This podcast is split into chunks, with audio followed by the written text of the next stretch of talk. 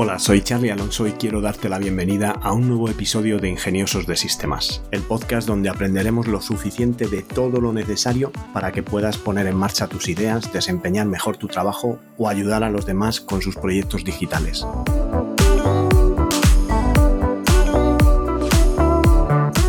En el episodio de hoy hablamos de gestores de contenido, pero antes déjame que os recuerde que tenolitas.com es un servicio de asesoramiento low cost donde podéis contratar vuestro plan de asesoramiento tecnológico por el precio de un par de cafés y hacer vuestras preguntas para poder contar con mi ayuda y poner en marcha vuestro negocio digital.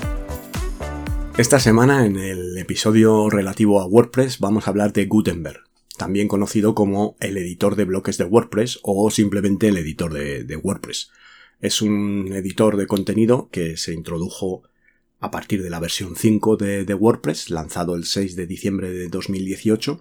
y que bueno, pues si no has escuchado este término eh, y estás utilizando WordPress, es el editor por defecto que utilizas a base de bloques cuando quieres eh, construir las páginas o las secciones de tu página web, a no ser que hayas desactivado esta función específicamente, que también es posible. Realmente la gran diferencia entre el editor de bloques de, de Gutenberg y el anterior editor también llamado el editor clásico, es que eh, realmente en Gutenberg todo es un bloque. Cada párrafo es un bloque, cada imagen es un bloque, cada sección es un bloque y cada botón es un bloque. Los desarrolladores de plugins o desarrolladores de temas pues pueden crear estos bloques personalizados y añadirlos a la librería de bloques de Gutenberg de tal manera que puedas encontrar o dotar a tu editor de funcionalidades extendidas o específicas pues para trabajos concretos. Digamos que si quieres incrustar un formulario de contacto, pues en lugar de tener que añadir lo que añadías ahora, pues creas tu formulario con un plugin Ninja Forms, cualquier otro formulario, Gravity Forms, cualquiera que utilices, te va a generar normalmente un shortcode, que es eh, un código que va entre corchetes, que es pues eh, normalmente el nombre del plugin de formulario y un guion, el 1, el 2, el 3 para los formularios consecutivos. Pues ahora realmente dentro de tu página vas a añadir un bloque que sea un bloque por ejemplo Ninja Forms y que te va a salir una caja desplegable con todos los formularios que tengas creados dentro de tu plugin de Ninja Form y te va a dejar elegir cuál quieres utilizar en ese momento en esa parte de la página. Además, también puedes eh, utilizar pues, eh, los bloques para diseñar secciones más complejas, como eh, bueno, pues una sección que tiene un diseño a varias columnas, o la agrupación de bloques que se llama patrón, y que este patrón, pues por ejemplo, pues un testimonio de un usuario que lleva pues la foto del usuario en plan avatar y luego la citación de lo que dice el usuario sobre el, testimonio que está haciendo, ¿no? Pues esto realmente podría ser un patrón, porque a lo mejor te interesa tener dos o tres testimonios en columnas para llenar la sección horizontal de tu página y realmente aquí el patrón sería la zona de testimonios donde ya incluiría los tres testimonios de los usuarios. Estos patrones son reutilizables de tal manera que cada vez que quieras realmente eh, tener esta sección, pues la arrastras y luego ya, dependiendo de la web en la que estás, cambias la foto del, del usuario que está haciendo la, el testimonio o el, el, y el propio texto del testimonio también lo puedes eh, modificar.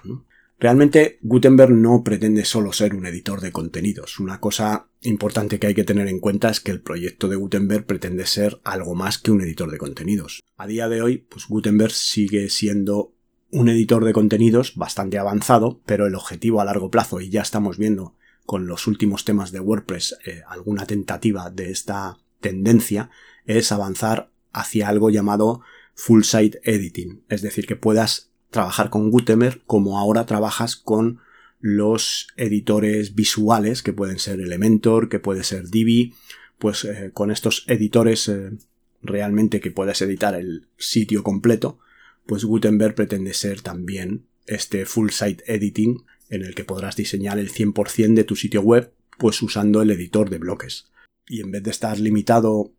a las opciones de cabeceras que vienen con los temas de WordPress, podrás partir, digamos, de un escritorio vacío o de un lienzo vacío en blanco y a partir de ahí tú vas añadiendo los bloques, bloques reutilizables que puedes insertar en distintas zonas repetidas de la web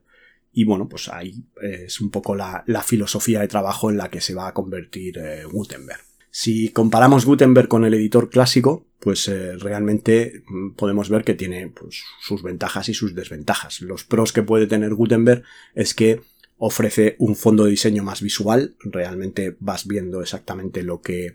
lo que creas y no necesitas utilizar shortcodes, como hemos dicho antes, para incrustar el contenido, sino que tiene un sistema de bloques unificados. Cada plugin eh, está ya versionado con su propio bloque para Gutenberg. Si es que este plugin necesita insertar algo en entradas o páginas.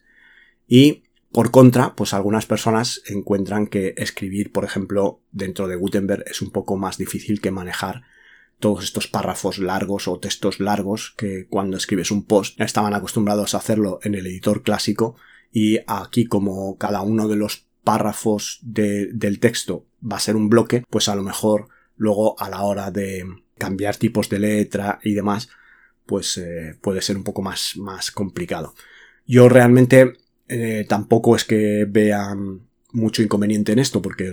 como yo personalmente utilizo normalmente GeneratePress como framework de, tema visual de, WordPress y el plugin de bloques para Gutenberg de GeneratePress, que sería Generate Blocks, ya trae eh, elementos como puede ser la cabecera, además de los H1, H2 y titulares de tamaños conocidos, puedo usarlo en tamaño párrafo y aquí puedo copiar pues textos más largos y que esto sea un solo bloque aunque tenga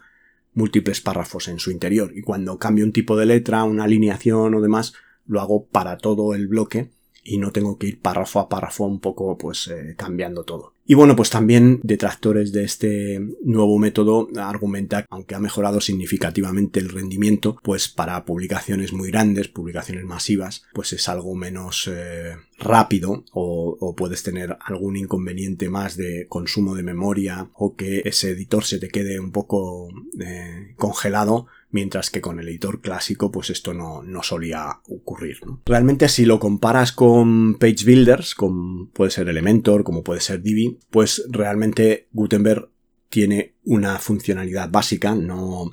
eh, no tienes que preocuparte por problemas de compatibilidad entre el editor eh, de lo que es el Page Builder y tu versión de, de, WordPress. No añades normalmente un plugin como un Page Builder que son plugins bastante pesados. Y no hay que olvidar que realmente los plugins de Page Builder para WordPress normalmente son herramientas de page building que te permiten diseñar de una forma visual páginas web. Es como si metiésemos Webflow dentro de WordPress. Realmente estaríamos matando moscas a cañonazos, estaríamos metiendo una tecnología muy pesada dentro de otra tecnología pesada, ¿no? Al ser esta funcionalidad básica, todos los desarrolladores pueden incorporar la compatibilidad con Gutenberg en sus plugins y pues eh, realmente no tienes esos problemas de compatibilidad y es mucho más ágil el poder adaptar tus plugins a las nuevas versiones de, WordPress. Gutenberg también produce un código más limpio, más ligero, es una...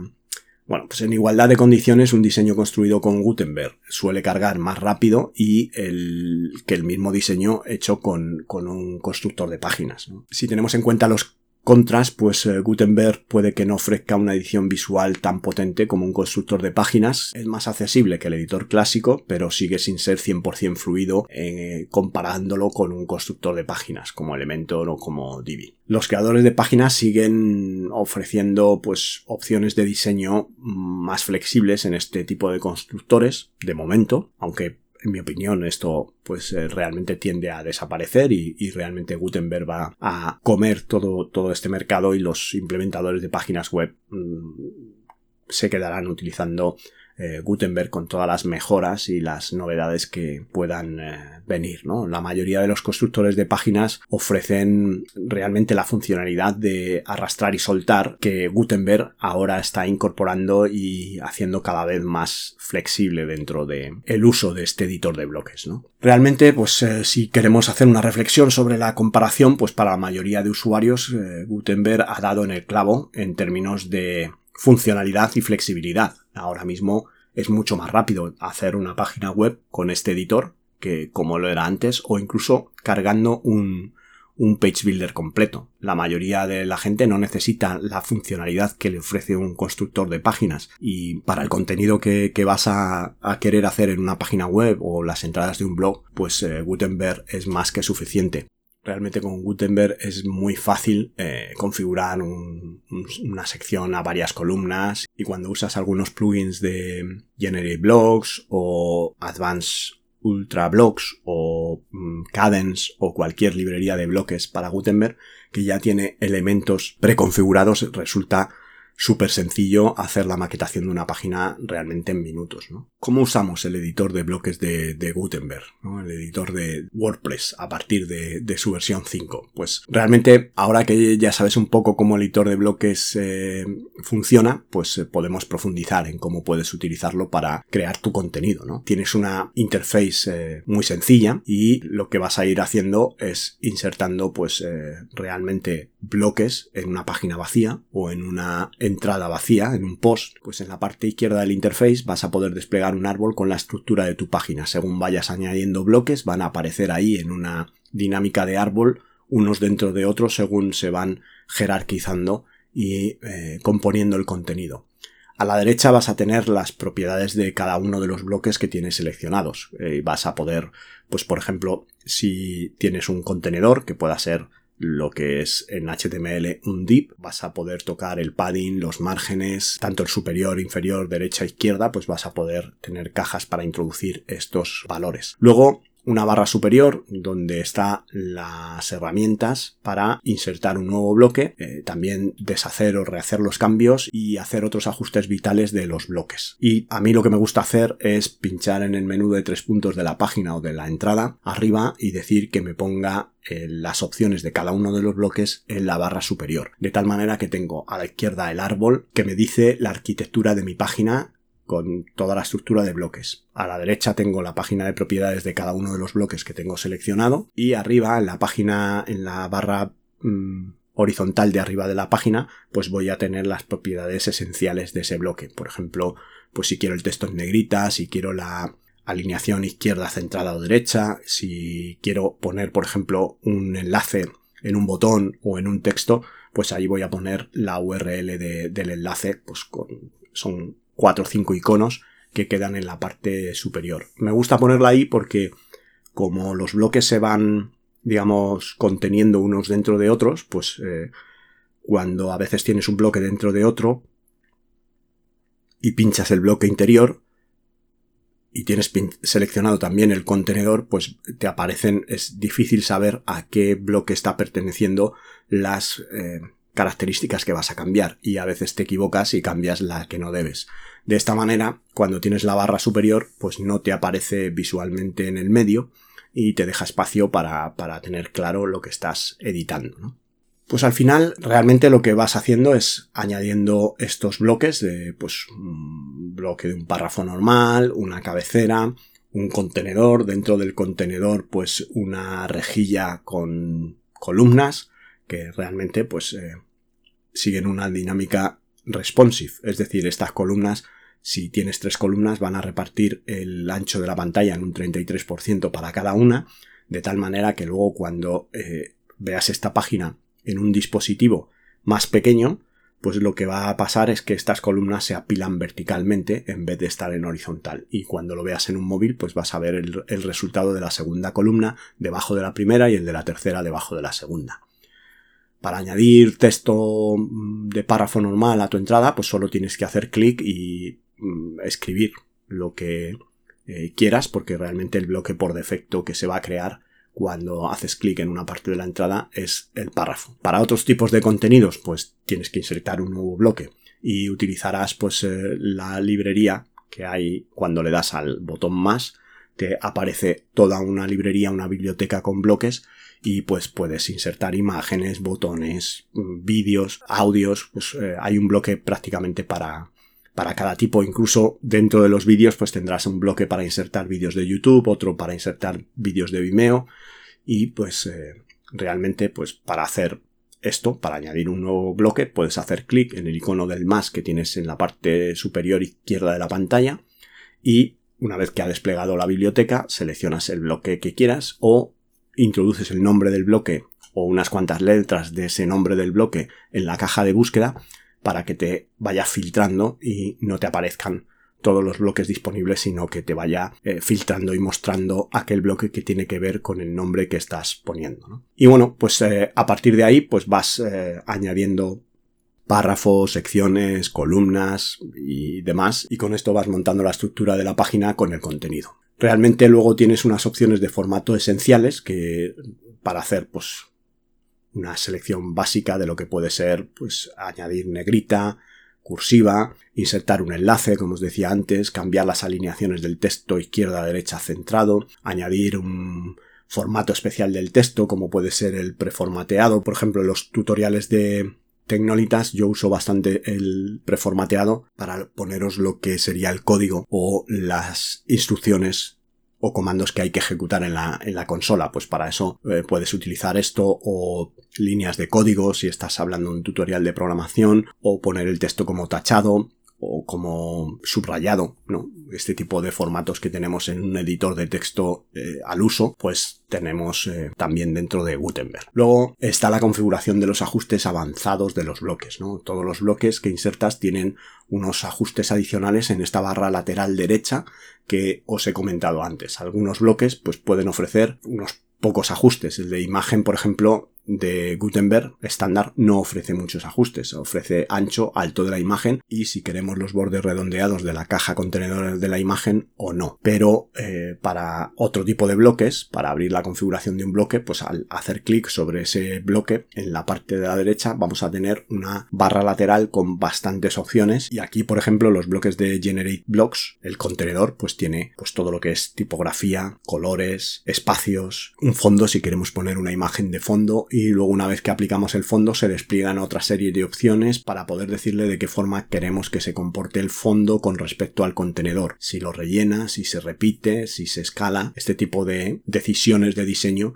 que vamos a ir pudiendo hacer en este tipo de, bloques. También algo muy útil es la reorganización de bloques o el poder duplicar estos bloques. Una vez que tenemos un elemento creado a, a través de estos bloques, pues lo duplicamos y lo podemos repetir varias veces para generar estos patrones, como pueden ser la presentación de una lista de posts a tres columnas, una tabla de precios también a tres o cuatro columnas. Este tipo de componentes o este tipo de bloques eh, realmente pues hacemos el primero, duplicamos y luego vamos cambiando colores de fondo, texto en los segundos, de tal manera que no tenemos que empezar cada vez que queremos eh, añadir un bloque desde, desde cero. Para esto, la opción de duplicación y la opción de reorganización, que nos permite mover en vertical eh, los bloques, subirlos y bajarlos, y que además ahora, en el árbol que tenemos a la izquierda, en las últimas versiones también nos permite arrastrar y soltar, podemos eh, desplazar un bloque hasta dentro de otro y jugar también con la jerarquía para intentarlo un poquito a la derecha para que este bloque que estamos arrastrando se meta dentro de otro bloque en el que lo queremos tener. Bueno, también esto nos va a permitir añadir contenido de otras fuentes como os comentaba antes, ¿no? Que podemos tener bloques de vídeo que vayan a buscar los vídeos a YouTube, a Vimeo, a audios a SoundCloud y que realmente estén embebiendo estos vídeos dentro de, de nuestra página web. Para esto pues realmente añade es el bloque dedicado al vídeo de YouTube, pegas la URL del vídeo del YouTube que quieres incrustar y ya tienes incrustado este reproductor y este bloque dentro de,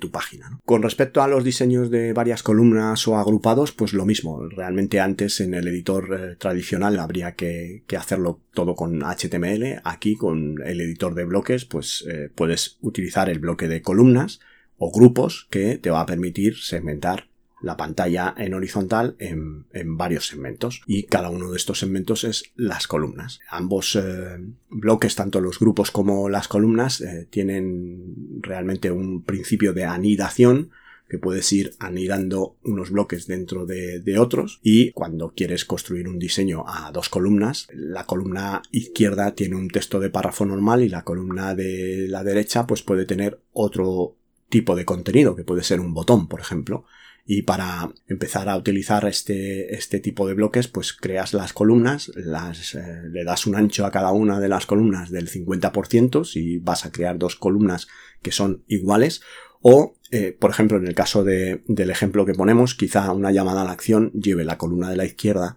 más texto o más ancho que el 50%, a lo mejor un 75%, y el botón que hay a la derecha, que es la llamada a la acción, pues a lo mejor con un ancho del 25% de la columna es suficiente, de tal manera que dejas un espacio alrededor del texto porque tienes una columna al 75% de ancho de la pantalla y luego el botón es suficiente que quepa pues con el 25% del espacio. Realmente para ser productivo con este editor, pues lo que tienes que hacer es utilizar la barra diagonal cada vez que insertes pues un bloque, puedes pinchar en la zona de la pantalla donde quieres insertar el bloque, utilizar la barra diagonal que está en el 7 encima del número 7 en el teclado para que te aparezca la biblioteca de bloques, empiezas a escribir un nombre, te filtra los bloques, seleccionas el que quieres y vas mucho más rápido que dándole al botón añadir y seleccionando de la librería el bloque que quieres insertar en ese momento. ¿no? Después también puedes insertar las imágenes en tus bloques arrastrando desde el administrador de archivos de tu escritorio eh, dentro de la página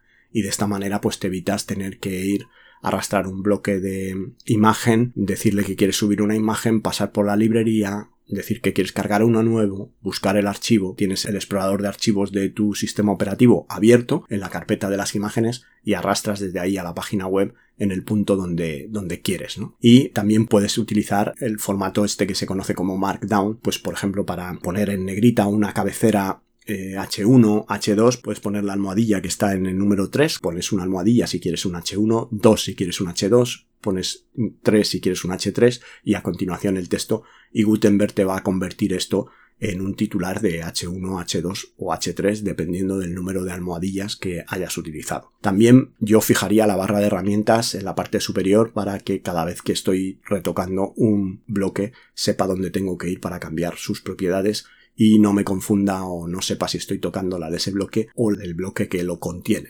Puedes también utilizar la duplicación de un bloque y toda su configuración para ir más rápido en esas zonas que se repiten, salvo que luego tengas que cambiar parte del contenido. Así que una vez que tienes el, bloque maestro hecho, pues lo puedes duplicar y cambiar el contenido para ir avanzando más, más rápido. ¿no? Muchas veces es necesario, pues a lo mejor, eh, convertir un bloque a HTML para poder tocar características muy especiales. Esto cada vez con las versiones de Gutenberg va siendo menos necesario, pero en su momento pues sí era necesario el tema de convertir un bloque a HTML y poder eh, retocarlo. Como digo, yo rara vez lo utilizo ahora mismo con todos los bloques que hay disponibles y con todas las propiedades que tienen estos bloques. También te ayuda mucho el aprender los atajos de teclado. Vas a ser mucho más productivo si no tienes que retirar las manos del teclado mientras estás escribiendo y puedes utilizar atajos para insertar o modificar los bloques. Realmente puedes también ocultar esos bloques que nunca utilizas. Eh, ahora mismo Gutenberg puedes ir a la configuración y desmarcar aquellos bloques que no quieres que te presente y así la biblioteca de bloques pues va a ser muchísimo más limpia y vas a tener los bloques que, utilizas pues, básicamente. Quizá un buen ejercicio aquí sea que si quieres construir una página web con un framework de temas de GeneratePress y utilizando exclusivamente los bloques de este plugin GenerateBlocks, pues puedas ocultar el resto y así cuando vayas a buscar bloques solo te aparecen los de GeneratePress. Si queremos profundizar en un concepto más avanzado del editor de bloques, pues en este punto podemos tener la biblioteca de patrones, que sería estos patrones que podemos eh, guardar, por ejemplo, con, con GenerateBlocks tienes la posibilidad de hacer, de guardar lo que se llaman local templates, que son una especie de patrones que puedes tener guardados en tu librería y pues patrones como los que hemos dicho antes, un patrón para testimonios, un patrón para listas de precios, un patrón para una galería de imágenes, pues todos estos los puedes guardar dentro del local templates y utilizarlos en el momento que, quieras, ¿no? Y puedes incluso, pues eh, realmente mm, meter toda esta información eh, como si fuera un bloque, aunque dentro de ese bloque tenga otros bloques que son los que configuran el patrón. Y también hay otro concepto dentro de Gutenberg que sería el de bloques reutilizables. El bloque reutilizable es más para cuando quieres utilizar una porción de contenido que siempre es la misma y se repite a lo largo de muchas páginas. Por ejemplo, eh, más allá de lo que pudiera ser el tema de la zona del footer o del header de la página, la cabecera o el pie de página, que esto se suele montar como elementos o como plantillas dentro de, un tema, pero si tienes un tema que no tiene esta, este tipo de componentes como elementos, pues un bloque reutilizable te hace las funciones de estos elementos. Cuando digamos vas a una dinámica de full site editing, eh, lo que quieres es utilizar estos bloques reutilizables, mm, generando el footer, por ejemplo, y utilizándolo en cada una de las páginas. Y estos bloques reutilizables son una colección de uno o más bloques que puedes insertar como un grupo y que son similares a los patrones, pero eh, son, digamos, más apropiados para cuando el contenido no cambia. Los patrones, digamos que es una formación de bloques o una estructura de bloques que vas a cambiar cada vez que lo insertas, porque el contenido lo necesitas diferente, y los bloques reutilizables los vas a utilizar tal cual en cada sitio donde los insertas. Tienes la posibilidad de extender la funcionalidad de Gutenberg a través de plugins. Yo Mm, os voy a hablar de los plugins que, bueno, más he utilizado, más eh, lo que podría ser el tema de Ultimate Add-ons for Gutenberg, bloques de Cadence, eh, con K, Cadence, con K, Generate Blocks, Apilable, GetWid, este tipo de plugins eh, me han aportado una serie de bloques en su momento, pues cuando empecé con el diseño de páginas web, aunque sí es verdad que con el uso de GeneratePress me limito a lo que es Generate Blocks y no utilizo otro tipo de, de bloques porque realmente ahí encuentro lo que necesito. De hecho, si no encuentro lo que necesito eh, tampoco lo encuentro a plugins, ya os hablaré de un, de un episodio en el que he generado un componente de acordeón específico personalizable que necesitaba pues que los, las los banners del acordeón fueran imágenes y me lo he creado con los bloques de Generate Blocks y con eh, Local Template de Generate Blocks y también con un poco de código JavaScript y algo de CSS. Muy facilito. Pondré, os haré un episodio contando cómo, cómo está hecho esto. Si contemplamos el editor de bloques de Gutenberg como un editor para sitio completo, pues eh, vemos que a partir de, de cierto tema como puede ser el 2022, el 2022 de la versión 5.9 y ahora ya con la 6 de, WordPress, vemos que eh, realmente a largo plazo WordPress va a pasar a tener este editor como el editor de un sitio completo, sin la necesidad de eh, Page Builder ni ningún otro elemento externo. Poco a poco, pues supongo que tendrán que ir implementando ciertas cosas que todavía tienen estos eh,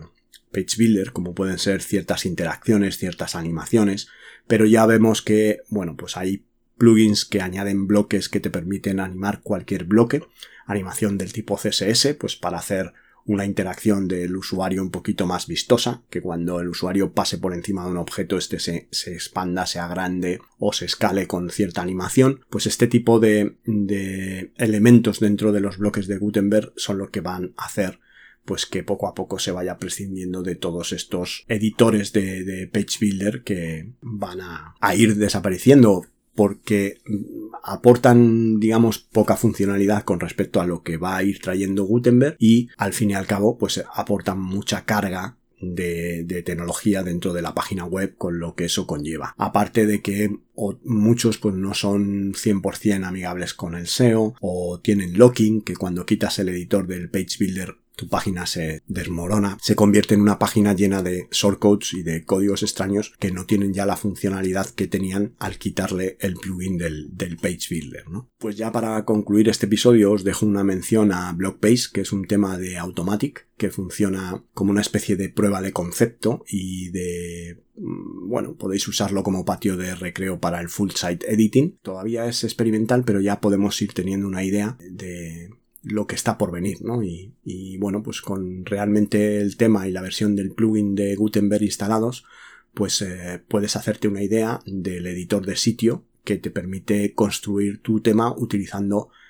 un editor visual eh, a modo de page builder sin la necesidad de utilizar un page builder. Por mi parte nada más, hasta aquí el episodio de hoy. Espero que podáis seguir este podcast en las principales plataformas. Muchas gracias por vuestras valoraciones y comentarios en Apple Podcast, por vuestros me gusta en iVoox y Spotify. Y gracias por estar al otro lado y querer formar parte de esta comunidad de ingeniosos de sistemas. Nos encontramos en el próximo episodio y que tengáis un ingenioso día.